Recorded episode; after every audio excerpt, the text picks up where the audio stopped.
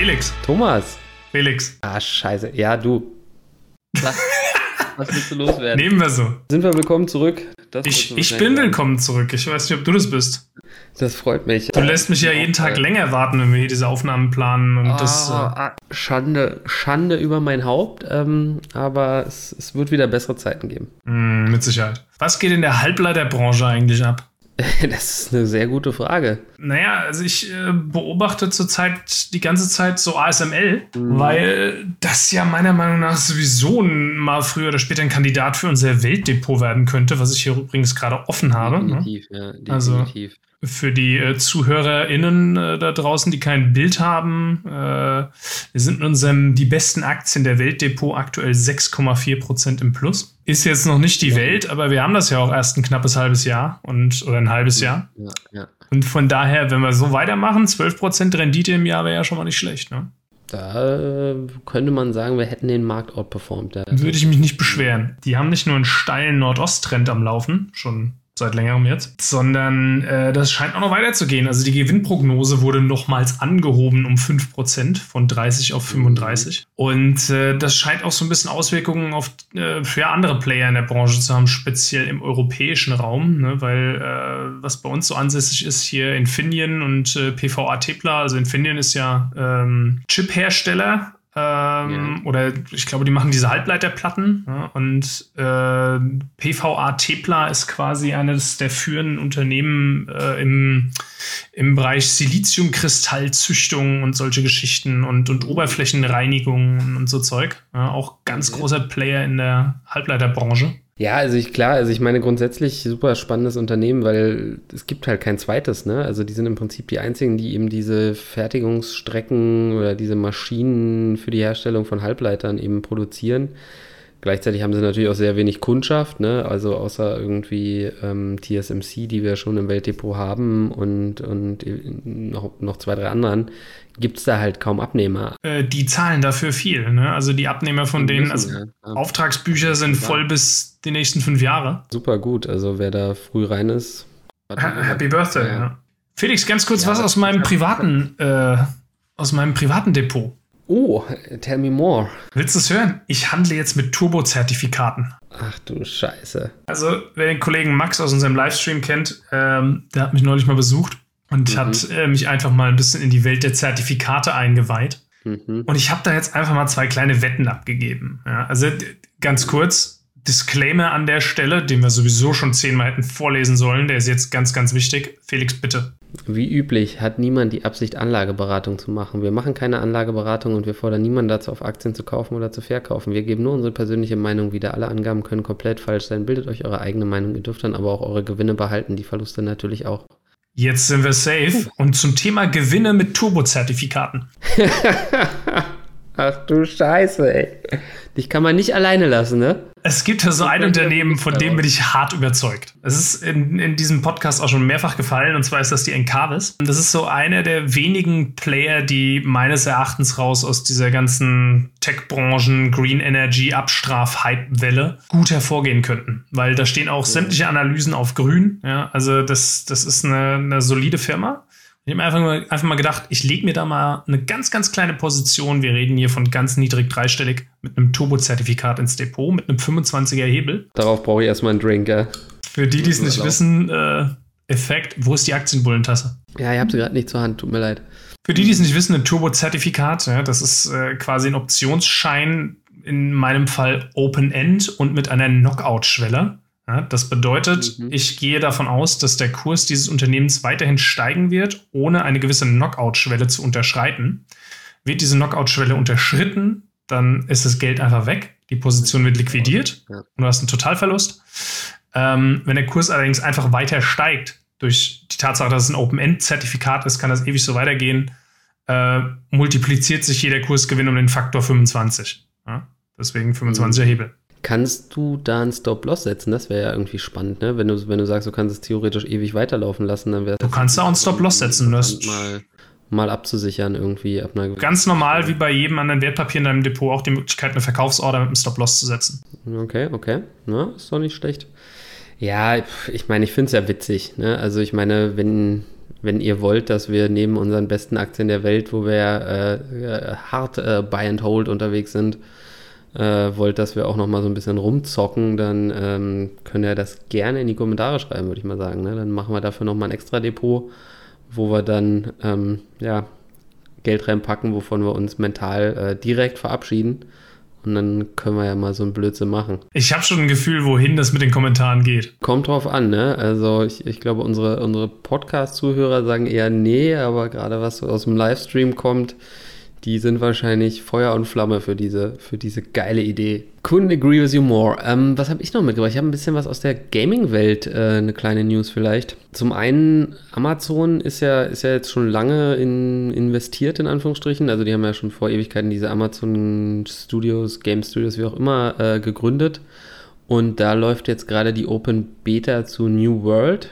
Und also das Spiel ist immer noch nicht wirklich fertig wohl, habe ich mir jetzt sagen lassen. Ich habe selber nicht gespielt, ich habe auch selber nichts gesehen, aber ich habe mich darüber unterhalten. Also es hat wohl immer noch so Kinderkrankheiten, wo man natürlich auch sagt, naja, es ist jetzt eh schon irgendwie zwei Jahre zu spät. Aber so insgesamt soll es wohl ganz gut sein. Ne? Es ist noch ein bisschen unklar, wo es hingeht. Ne? Also ich habe jetzt mit Leuten gesprochen, die haben irgendwie drei, vier Stunden gespielt. Ne? Also da kann man jetzt bei einem MMO-RPG natürlich auch nicht äh, ein finales Fazit ziehen, aber ja, ne, das ist, also aus meiner Sicht ist das nämlich so ein bisschen der letzte Wurf für, für Amazon.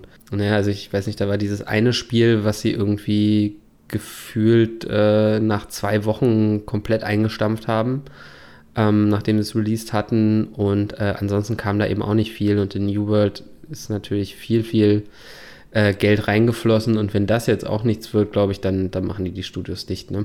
Apropos ja, ähm, großer äh, Online-Shop oder äh, Videostreaming-Dienst und Games. Ne? Netflix hat ja jetzt auch quasi äh, Handy-Games angekündigt. Da wollte ich nämlich eigentlich drauf hinaus, ne? dass äh, dass Amazon da jetzt so ein bisschen am, am Scheideweg ist, ob das jetzt funktioniert oder nicht und, und Netflix auf der anderen Seite eben gesagt haben, so sie, sie steigen da jetzt auch ein. Ne? Weiß nicht, ob die das dann besser hinkriegen. Vielleicht ist es gar nicht doof zu sagen, man geht ein bisschen mehr in diesen, in diesen Handy-Game-Markt, weil da so die ja, es gibt zwar Unmengen an Games, aber das meiste ist halt, ist halt Shit, ne? Und, und die eine, eine Copycat jagt die andere so.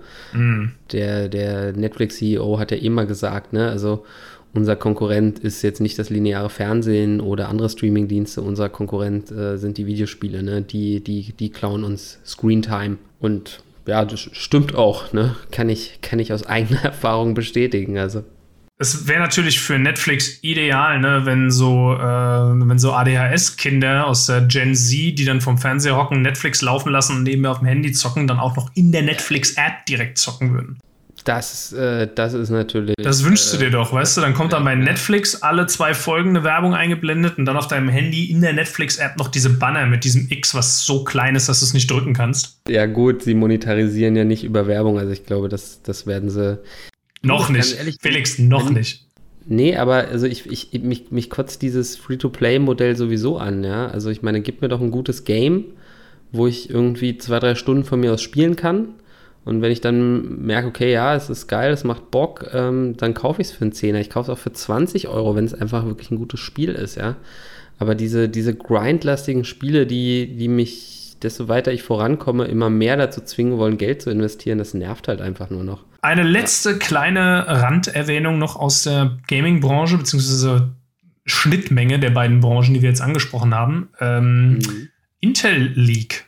Aber Intel muss mal, ne? Intel muss jetzt echt, also AMD hat ja jetzt schon, also die haben ja jetzt schon diesen 64-Kerner auf dem Markt. Jetzt soll, glaube ich, ein 128-Kerner kommen, wovon es jetzt schon so, so die, die krassen Tech-Influencer auch schon irgendwie Samples haben. Und das halt die haben schon Samples davon. Äh, Grüße gehen raus an den guten Linus. Ähm, der hat da irgendwie wohl schon ein Video gemacht. Ich habe es auch nicht gesehen, äh, auch das wieder nur aus Erzählung, aber ähm, ist halt völliger Wahnsinn. Ja. Die Anzahl der Kerne nicht, ist nicht unbedingt braucht, ne? entscheidend. Es ist immer die Frage. Wenn nur vier Kerne unterstützt oder zwei, dann nützt dir das nichts. Aber exakt. Ich meine, es geht natürlich nicht nur um Games. Es ist halt die Frage, wie werden sich Intel und, und äh, AMD in Zukunft da irgendwie möglicherweise sogar divergent entwickeln. Also vielleicht besetzt dann mhm. jedes Unternehmen irgendwie so eine eigene Nische. Dann wird halt AMD der Prozessorhersteller für ich sag jetzt mal, äh, hochkomplexe Office-Anwendungen und Media Creation. Weißt du, dass du darüber halt geil mhm. Multithreading, Adobe After Effects und nebenher noch irgendwie ein Cut-Rendering laufen lassen kannst oder sowas. Mhm. Ja, und so 3D-Animationen und so ist ja auch super. Oder so ein Gedöns, ja. Und Intel wird halt zum ultimativen Gaming-Prozessorhersteller, keine Ahnung. Jedenfalls, es äh, scheint wohl einen Leak zu geben äh, von, vom neuen Intel Core i9 12900K äh, wow. mit gerade mal 16 Kernen. Ne? Uh, okay. Und mhm. davon sind, also das ist so ein, so ein neues Verfahren von Intel, dieses Little Big Verfahren nennen die das. Oder Big Little, wo es acht große und acht kleine Kerne gibt. Und die großen sind für Leistung und Power und die kleinen für Effizienz, quasi für Energieeffizienz. Ah, okay. Ist ja eigentlich auch smart. Wir haben ja auch äh, recht äh, potente Computer und ähm, nutzen wahrscheinlich in 90 Prozent der Zeit oder zumindest so, wenn wir arbeiten, eben tagsüber, äh, nutzen wir das halt an Null aus. Ne? Also du noch eher natürlich, wenn du was schneidest, aber also ich äh, habe ja hier nur einen Browser offen und äh, bist am Idle. Genau. Mhm. Naja, jedenfalls soll dieses Ding äh, in der Single-Thread-Leistung bis zu 26% schneller sein als der Ryzen 9 5950X, was momentan äh, von AMD mhm. der äh, schnellste, also zumindest Mainstream-Prozessor ist, wenn du die Threadripper jetzt mal weglässt. Äh, in der Multithread, äh, in Multithread-Anwendungen 26% Ja gut, äh, das, das wäre ja mal was, ne? Wir sind ja beide Intel-Aktionäre, dementsprechend wäre das natürlich schön, wenn da mal was kommt, ne? Ach so, ein, ein kleines Thema vielleicht noch, ähm, bevor wir zum Hauptthema kommen. Äh, Nvidia Split ist doch durch. Ja, das war mein erster Aktiensplit. Ja, und? den ich, den geil, ich mitgemacht habe. War echt, war echt geil. So einen Tag lang einfach nur zwei Aktien mit einem Viertel des Werts im Depot zu haben. War schon, war schon schick. Also ich, ich versuche ja gerade mal zu gucken, wie sich der Split jetzt ausgewirkt hat. Ich meine, heute war ja eh irgendwie ein äh, kaum spürbar. Tag. Ja, heute ist die Börse einfach nur krass abgegangen, aber äh, also, der Split also hat sich nicht so mörderisch ausgewirkt. Ich, äh, ich sehe hier heute 5% hoch schon wieder direkt. Das hat aber nichts mit dem Split zu tun. Also heute ist irgendwie alles hoch. Nein, nein. Ja, ich meine, ja, jein, ne? Ja, natürlich war heute alles hoch, aber eine Nvidia ist natürlich jetzt wieder leichter kaufbar geworden, ne? Also für alle ähm, weiß ich nicht, Robin Hood Trader da draußen und, und so weiter. Also Leute, die, die kleine Position traden, da kaufst du dir halt mal nicht eben so für, für 600 Dollar oder Euro, ich weiß jetzt gerade gar nicht genau. Ähm, kaufst du dir halt nicht unbedingt gleich so eine Nvidia. Und jetzt kriegst du sie halt wieder für, für 160 Euro, ne? Naja, gut, also der Split ist durch. Es ist jetzt nicht super viel passiert und ähm, wir können uns an sich freuen, dass wir jetzt mehr Nvidia-Anteile im Depot haben. Sehr schön. Dann kommen wir doch mal zum Hauptteil, oder? Machen wir das, machen wir das. Ja, es ist ja schon wieder der 21.07. Ähm, wie ihr wisst, äh, immer zum Anfang des Monats gibt es ja eine Folge, die besten Aktien der Welt. Und da wir letzten Monat schon viel zu spät mit dieser Episode waren, sind wir dieses Mal auch wieder viel zu spät. Ja? Könnte sich ja eine Tradition daraus entwickeln. Wenn wir so weitermachen, dann kommen wir am Ende des Jahres mit elf Aktien raus bei zwölf Monaten. Also von daher müssen wir uns, ja, glaube ich, ja. innerhalb der nächsten Monate mal ein bisschen ranhalten. Das, das stimmt wohl. Also wir, wir haben uns mal wieder in unseren Lieblingsindex bewegt. Den französischen, ähm, das französische Pendant zum DAX. Ja, das ist der sogenannte CAC 40. Bester Index. CAC 40. Ja. Man könnte jetzt natürlich sagen, der Name ist Programm, aber wenn man ehrlich ist, da sind schon auch einige, einige äh, gute Player drin. Ne? Soll ich den Kack 40 also mal kurz öffnen? Mach das auch mal, ne? Also zum Beispiel Airbus, Airbus, ähm, also das ähm, französisch-deutsche Flugbau Venture ist, ist da gelistet. Ähm, dann sowas wie LVMH natürlich. BNB Paribas. Ähm, genau. Ähm, dann hast du, hast du natürlich die französischen Autobauer, äh, Peugeot. Danone. L'Oreal, also Michelin. Da gibt es wirklich viele gute, gerade, gerade natürlich auch LVMH ist, ist natürlich etwas, was also Louis Vuitton, ja, wie heißt genau, Louis Vuitton, Moet und, und, und noch irgendwas. Ähm, ne, also überteuerte Handtaschen und, und äh, teurer Schnaps und Champagner. Aber das, ähm, ja, das ist es nicht geworden, ja. Sondern, Felix, Aber was hast du für uns ausgewählt? Lass mich den Kack 40 Grad mal nach Branche äh, sortieren und dann sag mir mal, in welcher Branche ich gucken muss. Boah, ist schwierig zu sagen. Ich würde das auch fast noch unter Luxus abbuchen eigentlich. Ah, ich glaube, der Kack 40 widerspricht, zumindest bei Wikipedia. Es steht hier unter Konsumgüter. Gut, Also, jetzt, jetzt ist es auf dem Screen. Jetzt ist es auf dem Screen. Okay, also es ist, es ist die Essilor Luxottica geworden. Wow. Allein der Name ist halt total geil. Ähm, man, man findet relativ wenig dazu, ne? Also ich glaube, es ist nicht so bekanntes Unternehmen, ne? Also guck ja dann auch. Eher im Hintergrund, so ja. Bei, bei, bei YouTube und so weiter und äh, da taucht relativ wenig auf. Also ich weiß nicht, vielleicht ist der Name zu schwierig.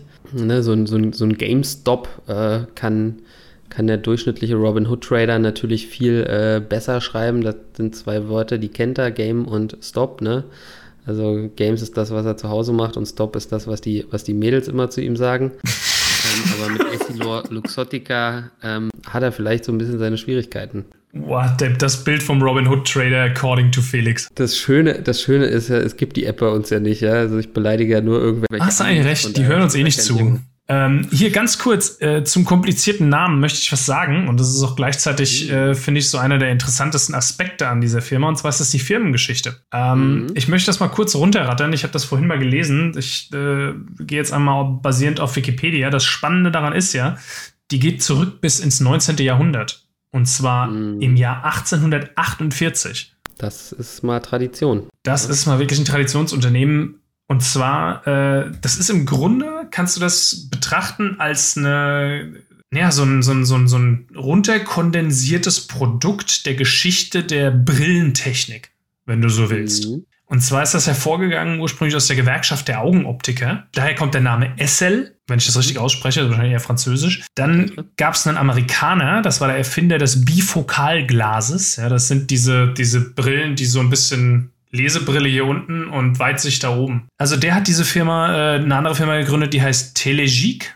Und Telegique stellte außerdem äh, im Jahr 1956 das erste Brillenglas aus organischem Wertstoff her. Gleichzeitig hat noch ein anderer Franzose das Unternehmen Lentils Ofat Ophthalmique Special äh, LOS äh, hergestellt und das wurde spä später in LOR umbenannt. Mhm. In den 50er Jahren wurde die erste äh, randlose, nicht gebohrte, sondern gefräste Fadenbrille, die sogenannte Nylor-Brille, hergestellt. Dann hat so ein Dude von Essel im selben Jahr noch das erste Gleitsichtglas erfunden. Und das, also du siehst ja schon, da ist jede Menge Know-how und jede Menge Erfindergeist aus der Geschichte der Brillentechnologie drin. So, und die Lore und die Telegique sind dann fusioniert und dann sind sie 1969 mit Sil zu Silor fusioniert und dann äh, wurde aus Essel und Silor die Essilor. Mhm. Und die sind dann 1975 wohlgemerkt schon an die Börse gegangen. Also sind schon ewig an der Börse, die Jungs. Gut, ich will jetzt nicht so ewig darauf rumreiten. Fest steht, die haben dann im Laufe der Zeit einfach noch einen Haufen Unternehmen aus äh, Deutschland dazu gekauft. Ja, also so Hersteller von, von Brillen, Rahmen und, und Gläsern und was weiß ich nicht alles. Also die haben sich im Grunde seit, den, seit dem frühen 20. Jahrhundert schon zu einem Marktführer aufgebaut. Und es war eigentlich krass, dass es genehmigt wurde, dass die mit dieser Luxottica fusioniert wurden, weil die äh, jetzt dadurch irgendwie einen Marktanteil von 30 Prozent haben weltweit. Ja, gut, 30, 30 Prozent geht geht ja so gesehen noch, ne? Also, ich finde das krass viel. Halt, natürlich ist es krass viel, ne? Und also geht's, also es geht um, um den gesamten Brillenmarkt jetzt davon 30 Prozent oder wie? Im Oktober 2018 wurde die im Januar 2017 angekündigte Fusion mit dem italienischen Unternehmen Luxottica wirksam. Die Gruppe wurde somit zum weltweiten Marktführer mit einem Anteil von 30 Prozent. Ja, ja, klar, aber also ich beim, mit 30 Prozent, glaube ich, kommst du noch durch, ne? Ähm, beim Kartellamt, da wird es dann erst spannend, so ab, ja, weiß ich, ich weiß es nicht genau, aber ich würde mal tippen, jetzt so, also frühestens ab 50, spätestens ab 80, 90, so, ne? Aber was die eben machen, ist, wenn du, wenn du jetzt mal auf die Website gehst und dann mal auf, auf Brands guckst, ähm, ist natürlich zum einen haben sie eben diese, diese Linsentechnologie, ähm, wo, sie, wo sie natürlich sehr stark aufgestellt sind. Ne? Da sind sie zum Beispiel auch Kodak-Lense sind da, sind, äh, kommen von ihnen Xperio, Transitions, bla bla bla, Varilux, ähm, vielleicht sagt das dem einen oder anderen was.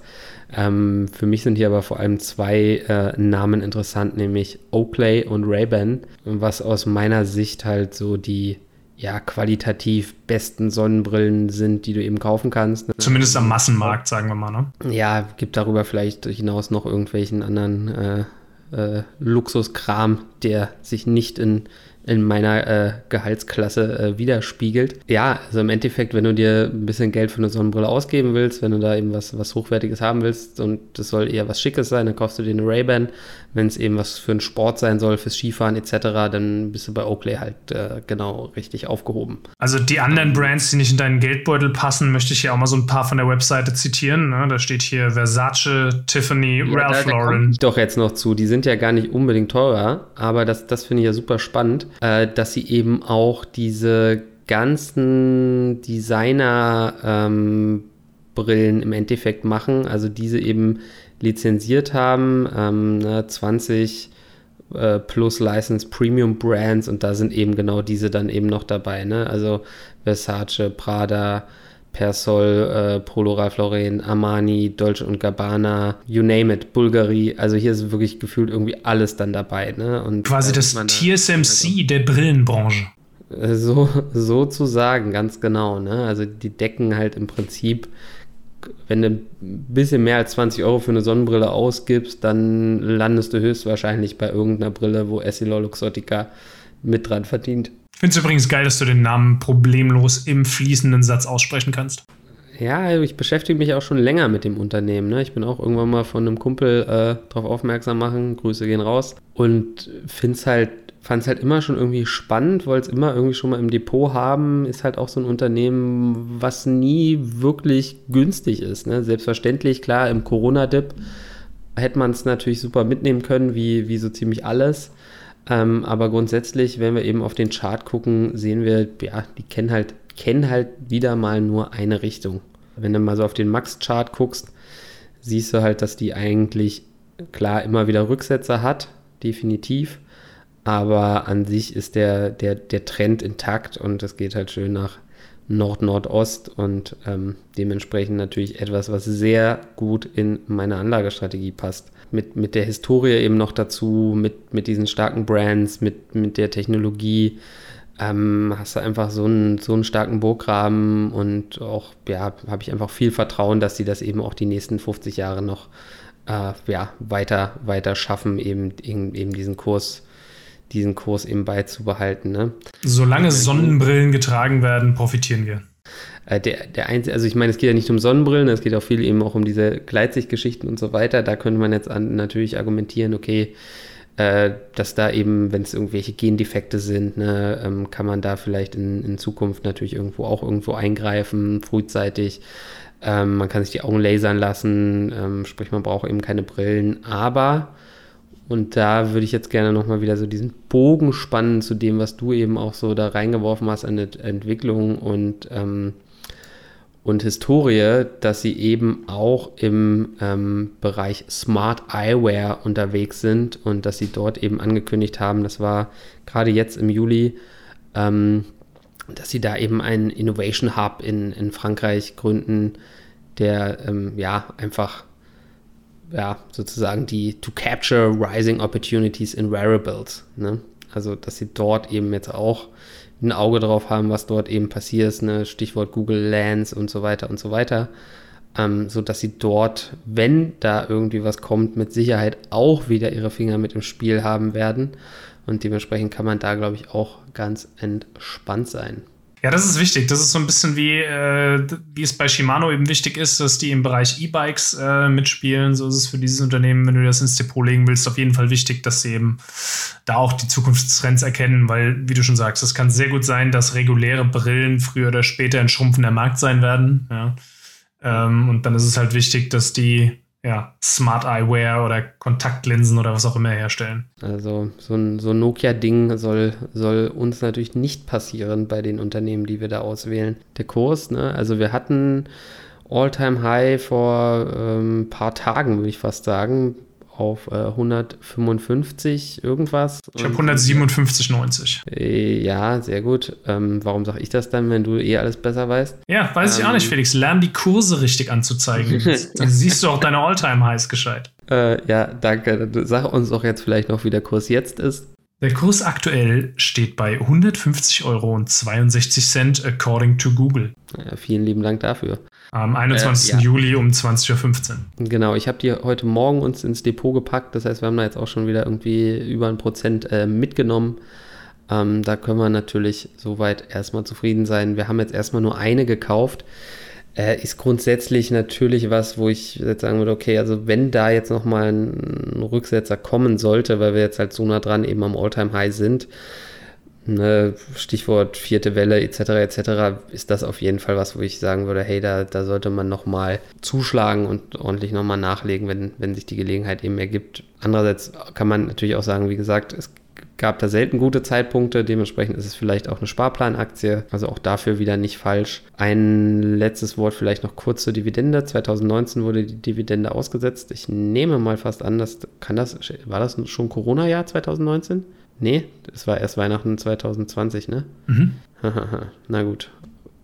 Kann ich jetzt auch nicht so genau sagen, was da los war. Also ich meine, sie zahlen so ähm, eins, um die, um die 1,5% Dividende aktuell. Also letztes Jahr waren es 1,75, für dieses Jahr sind eben 1,5%, 1,53% angesetzt. Also ist jetzt nicht gigantisch, was die Dividende angeht, aber sie zahlen eben eine und ja, auch wenn es da eben irgendwie anscheinend 2019 mal diesen Aussetzer gab, ist es an sich solide und, und da kommt dann über die Jahre auf jeden Fall ein bisschen was zurück und die Dividende soll auch gesteigert werden. Ne? Also, ich, ne, was so die Prognosen angeht, sind wir im Jahr 2025 schon bei 2,5 Prozent.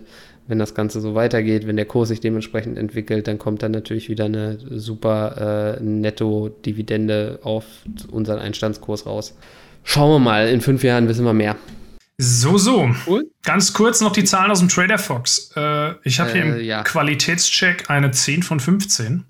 Mhm. Und im Wachstumscheck eine 7 von 15. Das klingt jetzt nicht mhm. so Bombe. Der Wachstumscheck wurde natürlich wie üblich durch Corona äh, ein bisschen zerstört, ne? weil äh, ja, wobei, das wobei, das Umsatz, wobei, wobei das Umsatzwachstum halt intakt ist. Ne? Also da, da muss man sich wenig Gedanken machen. Muss man da jetzt auch nicht, nicht wirklich in, in Panik verfallen. Aber na klar, es ist jetzt nicht so ein so ein absoluter Highflyer, sage ich mal, was, was so das Zahlenwerk eben angeht. Ähm, aber du weißt, dass mir das immer nicht so super wichtig ist. Mich interessiert mehr so die, die, die Story dahinter, ne? Also mm, das Geschäftsmodell, der Burggraben etc. Und, und das sehe ich hier halt alles wieder wunderbar gegeben und dementsprechend halt ein Unternehmen, was ich mir ins Depot legen kann. Und selbst wenn die mal um 20, 30 Prozent crashen sollten, würde ich mir da überhaupt keine Sorgen machen, überhaupt keine Gedanken machen. Also ja, dementsprechend Klare Kaufidee, nicht Empfehlung. Ich weiß, da sind alles nur Ideen hier. Sonst noch was?